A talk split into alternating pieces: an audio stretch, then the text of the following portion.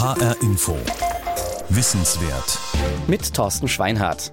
Gäbe es sie nicht, wir müssten sie jetzt erfinden. Diesen Satz hört man zunehmend, geht es um Zoos. Denn wir leben in einer Zeit, in der die Naturräume besorgniserregend schwinden. Wir erleben den Klimawandel und das größte globale Artensterben seit dem Ende der Dinosaurier.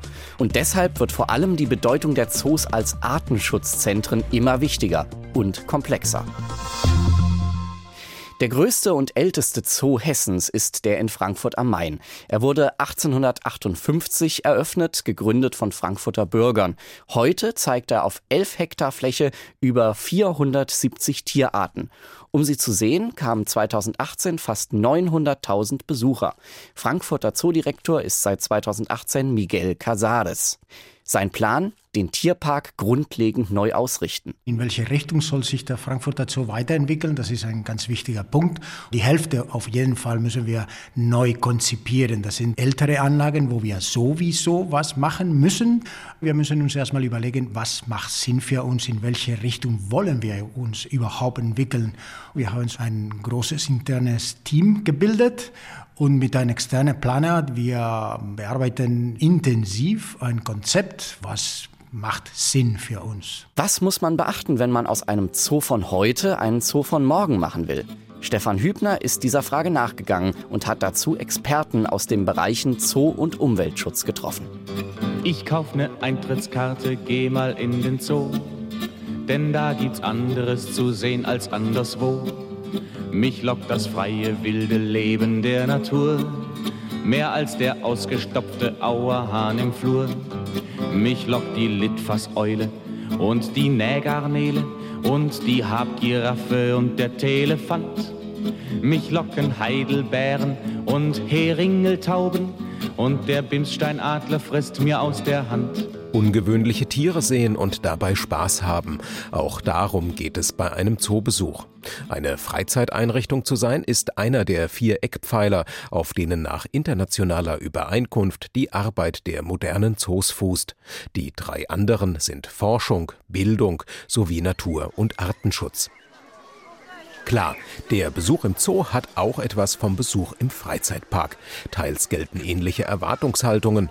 Ob man sich gern an den Zoobesuch erinnert, das hängt auch damit zusammen, ob die Nahverkehrsanbindung gut ist oder ob man problemlos einen Parkplatz findet.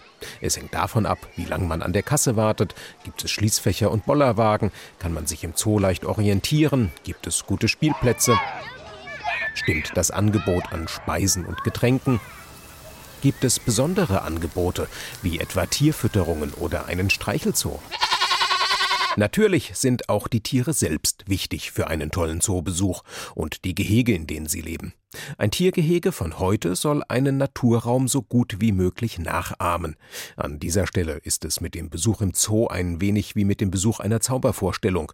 Und das wissen die Verantwortlichen auch, etwa Matthias Reinschmidt. Er leitet den Zoo in Karlsruhe. Natürlich erzeugen wir auch eine Illusion mit unseren Gehegen, mit unseren Tieren.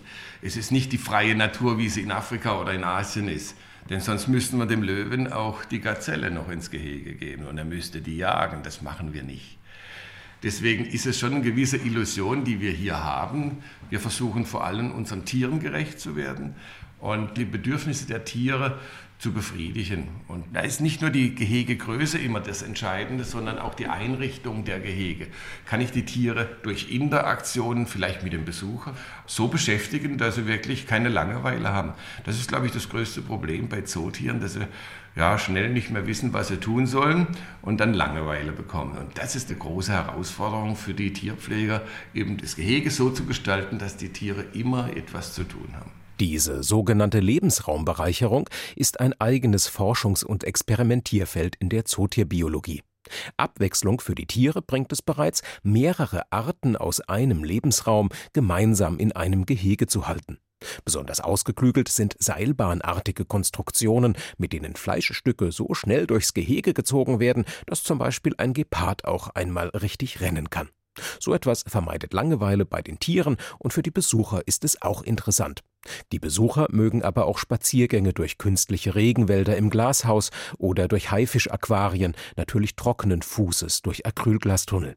Die Gehege sind die Bühnen der Tiere. Matthias Reinschmidt Wir haben dann die Möglichkeit, die Menschen zu sensibilisieren, wenn sie vor dem Gehege stehen.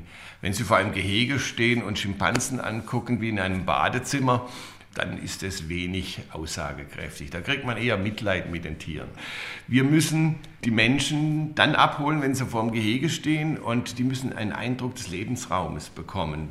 Dann kann man viel besser die Verhaltensweise der Tiere interpretieren und dann kann man auch Empathie mit den Tieren bekommen. Eine Faustregel sagt, ein Tiergehege soll alle 30 Jahre neu gebaut werden. Spätestens dann weiß man so viel Neues über die gehaltene Tierart, dass das alte Gehege überholt ist. Auch gibt es gesetzliche Tierhaltungsvorgaben, die sich regelmäßig verändern, etwa zur Größe von Zootiergehegen.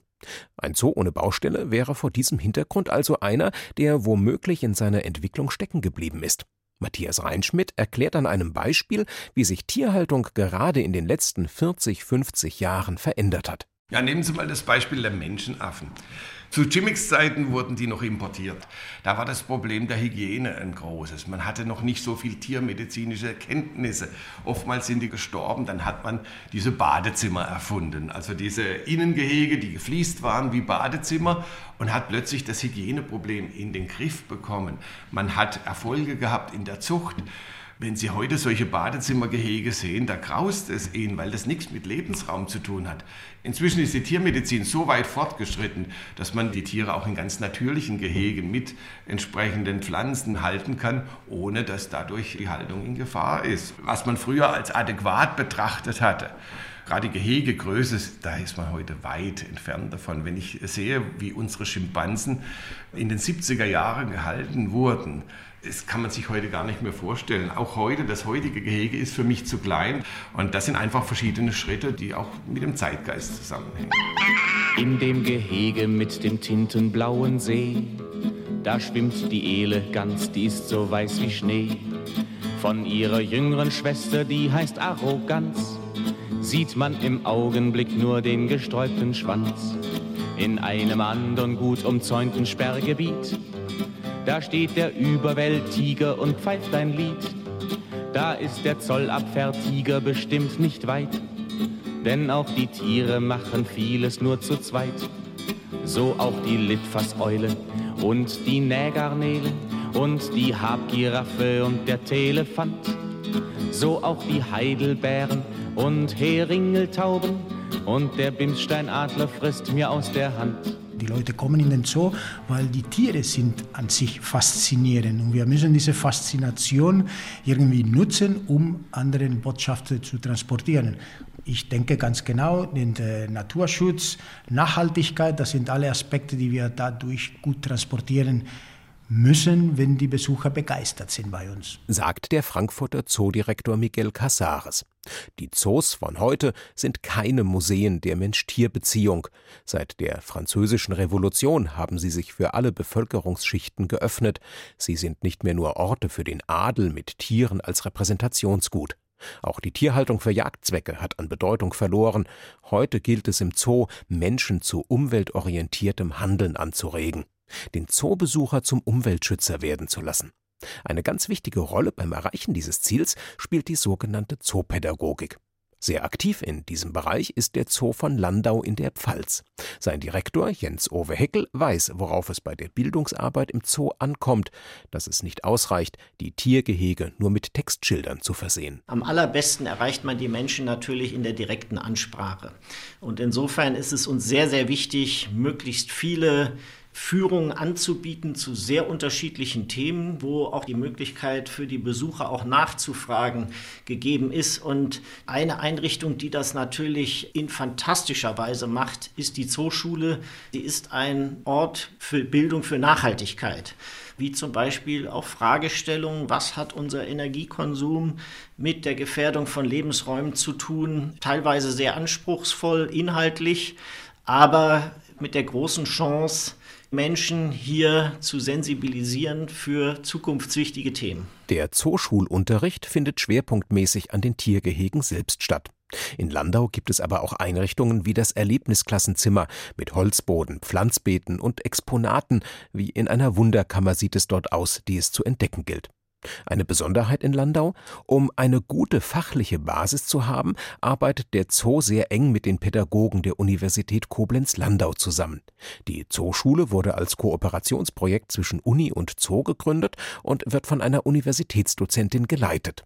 Deshalb ist die Zooschule auch nicht bloß Lernort, sondern auch ein Praxisfeld für angehende Lehrkräfte.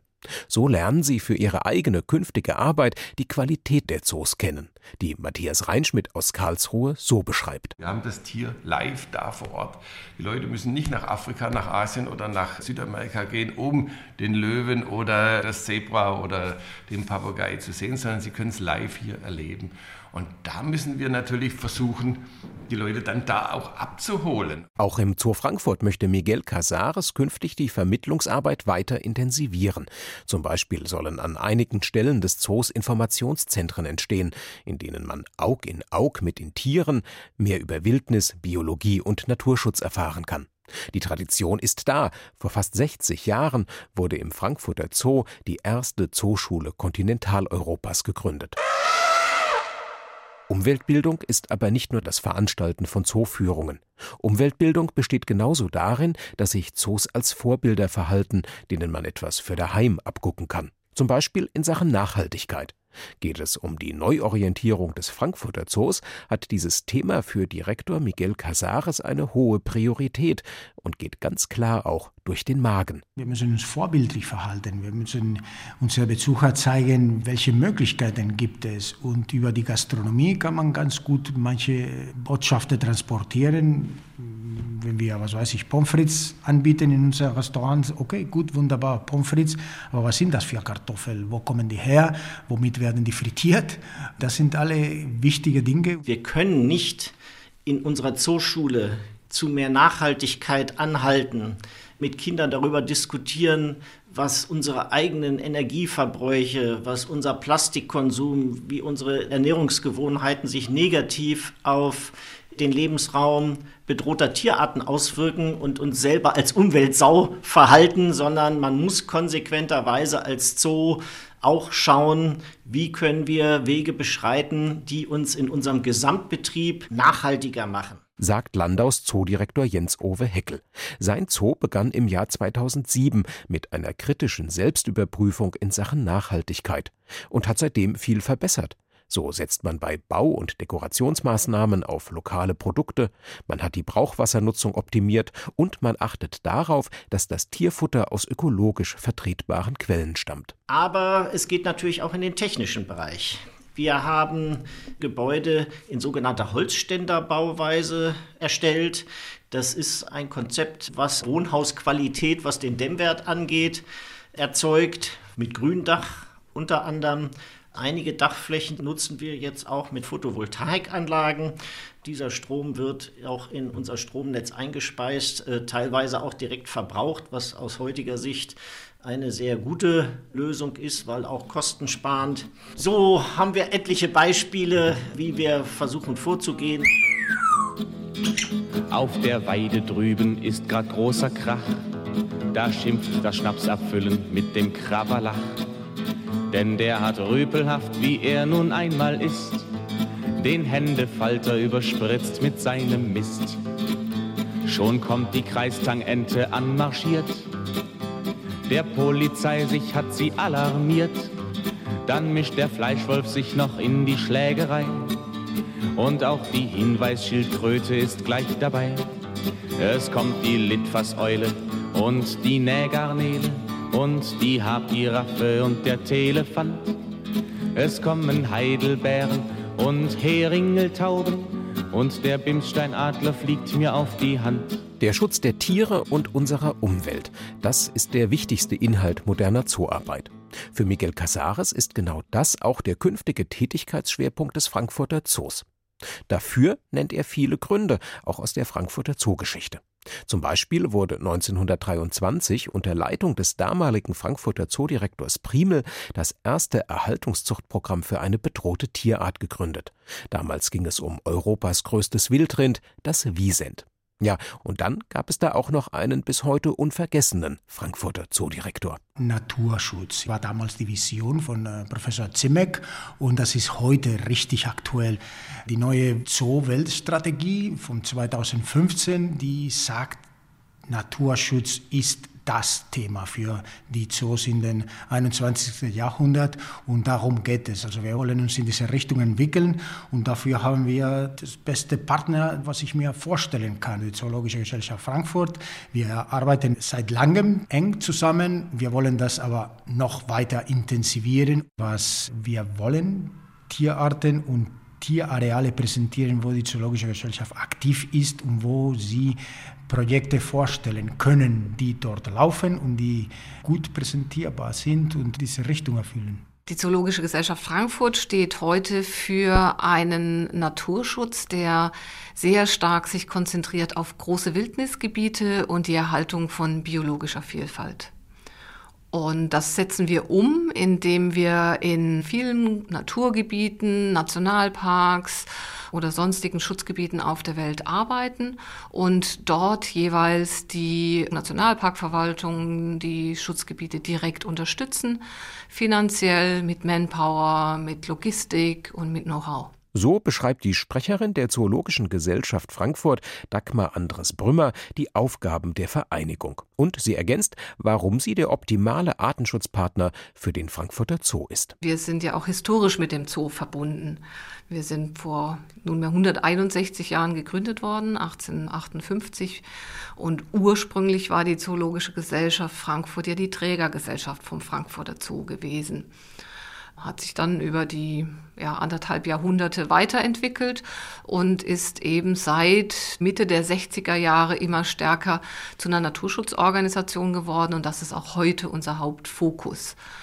Und da Naturschutz ein Hauptthema heutzutage ist, bietet sich das natürlich stark an, mit dem Zoo da gemeinsam diesen Weg auch noch stärker zu gehen. Es geht darum, Artenschutzarbeit im Zoo mit Artenschutzarbeit in den Lebensräumen der Tiere zu verbinden. Und zwar nicht nur, indem man informiert, sondern auch, indem man Projekte im Freiland mit Geld unterstützt. Doch wie macht man das am besten? Wie bekommt man auch die Zoobesucher dazu, Geld für Naturschutz zu spenden? Der Zoo Karlsruhe macht es auf pfiffige Weise, erzählt Direktor Matthias Reinschmidt. Wir haben seit 1. Januar 2019 den freiwilligen Artenschutz Euro eingeführt. Das heißt, unser Eintrittspreis ist einfach ein Euro höher. Und wenn man das nicht bezahlen will, kann man sich den an der Kasse abziehen lassen. Und wir haben bei weit über 90 Prozent unserer Besucher, die diesen Artenschutz Euro bezahlen. Das heißt, wir haben einen ganz tollen Rücklauf und das versetzt uns jetzt natürlich auch in die Möglichkeit, die Projekte nachhaltig finanziell zu unterstützen. Die Projekte, von denen Reinschmidt spricht, sind die der Zoo-eigenen Artenschutzstiftung. Die wurde 2017 gegründet. Jedes neue Projekt im Tierpark verbindet der Zoo mit einem Freilandprojekt. Diese Projekte zu managen, das ist die Hauptaufgabe der Stiftung. Sechs Projekte gibt es schon und wie sie sich mit der Arbeit im Zoo verzahnen, erklärt Reinschmidt am Beispiel des Karlsruher Exotenhauses. Das Patenprojekt für das Exotenhaus ist ein Projekt in Ecuador. Wir haben in diesem Exotenhaus 2000 Tiere mit über 100 verschiedenen Arten, das heißt ein Biodiversitätshaus und genau das gleiche haben wir in Ecuador. Ecuador ist auf die Größe gerechnet mit der Hotspot in der Welt, was Artenvielfalt anbelangt.